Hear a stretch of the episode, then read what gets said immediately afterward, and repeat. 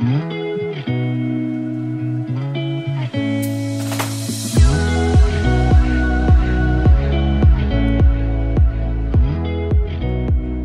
大家好，欢迎来到 Annie 的爱情急诊室，我是 Annie，你的爱情诊疗师。在这里，我会解答大家在感情上遇到的疑难杂症，也会邀请听众朋友来节目上分享亲身经历的感情故事。今天提问的是刚出社会的李小姐，她说：“我跟男朋友交往大概三年左右，个性方面都很合，不过价值观有一个部分差蛮多的。我是凡事都会去设想后果的人。”不过他是一个冲动行事的人，他觉得如果一件事情你就是考虑东考虑西的，那不如不要做了。那我自己是觉得深思熟虑后觉得 OK，那再做会比较好。但他就是觉得，嗯，事情遇到了再解决就好了。当然，我不能强迫他跟我一样，什么事情都顾虑很多。但他就是因为自己没有设想好一件事情的后果，导致他现在经济上有一点困难。我一直很想说啊，不是叫你先想想看吗？但这样好像又是在他伤口上撒盐。我们为了这个价值观念一直有一些疙瘩，不知道该怎么做才好。希望问问安妮的意见。嗯，上周的第九集吧，我有浅谈一下关于价值观差异的问题。老话一句，我觉得世界上有多少人就有多少种价值观，有七十亿个人就有七十亿种价值观。要找到一个和你完完全全一致的人是不太可能的。那很多人可能会说，如果价值观不一样就要磨合啊。其实我蛮讨厌听到“磨合”这个词的，因为我觉得，嗯，大部分人说的磨合都是配合，就是要完完全全跟你一模一样那种。比如说挤牙膏好了，我就喜欢从中间挤，可是跟我同居的人他喜欢从后面挤，然后他就要求我要跟他一样从后面挤。不然他就会生气，那我一定觉得莫名其妙啊！从中间挤跟从后面挤都是用牙膏啊，啊，我怎么挤又不会影响到你？为什么你一定要我完全配合你？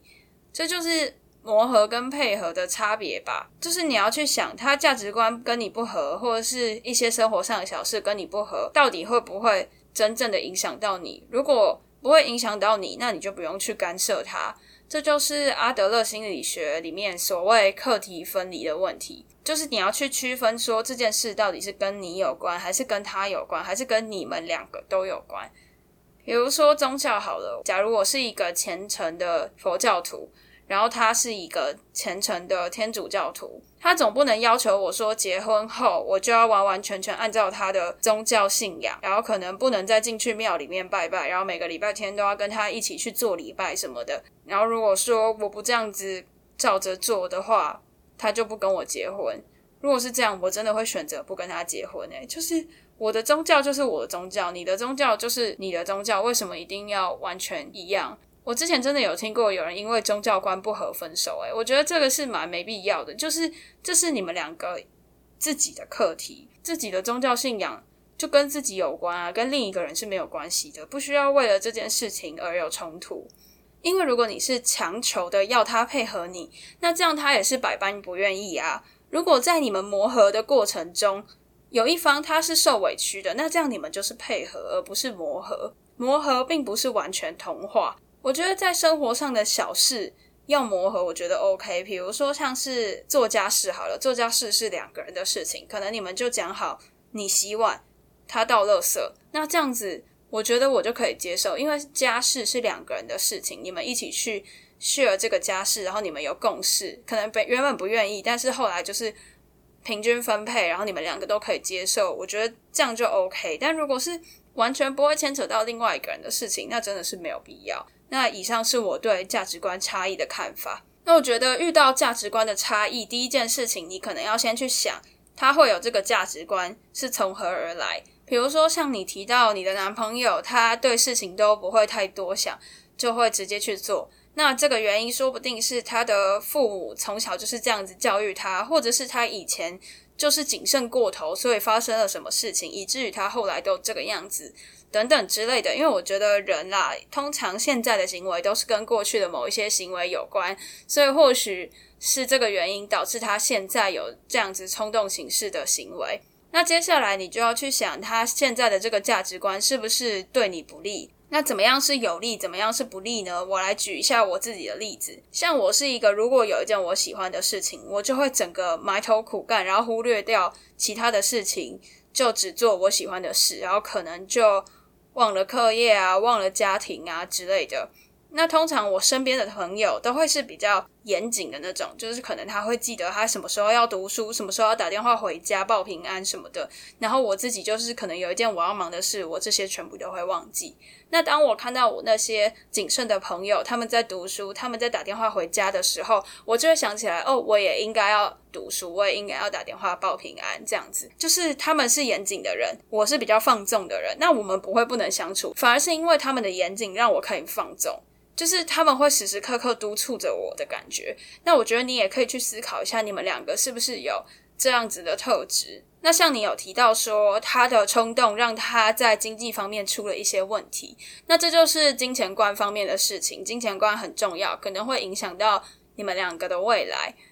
那我在想啊，因为这部分是牵扯到你们两个的课题，而不是只有他自己。那或许在比如说他要创业，或是他要投资的时候，你可以。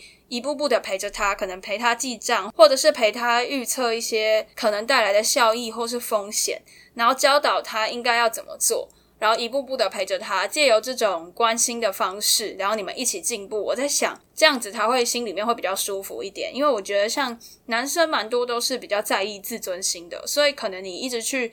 戳他的痛处，说什么早知道你就应该要先想想看等等之类的，会比较容易激怒他。如果你用陪伴的方式，我觉得这样会比较好。那如果是一些比较平常的小事，可能说他出差几点要出门，或者是他今天要穿什么，这种只跟他自己有关的课题，你就放手让他去冲动，因为这不会影响到你啊。那如果是攸关到你们两个的事情，你再用陪伴的方式好好的陪着他，我相信他会能够接受的。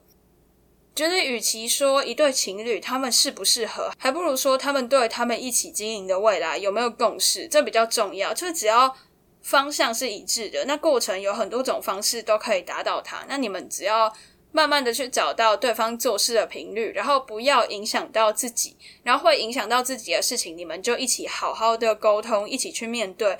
我认为，其实就算价值观差异很大，或者是身家背景。差异很大，只要你们的共识是一致的，要能够长久的相处都是没有问题的。好啦，那今天的诊疗就到此结束啦。喜欢今天的分享，别忘了追踪我们的 IG Annie 你的爱情诊疗师，也可以点主页的连结，更了解我们哦。最后啊，如果你还在为情所苦，快到匿名提问箱写下你的问题，挂号 Annie 爱情急诊室，让我们治愈你的心。我们下集见哦，拜拜。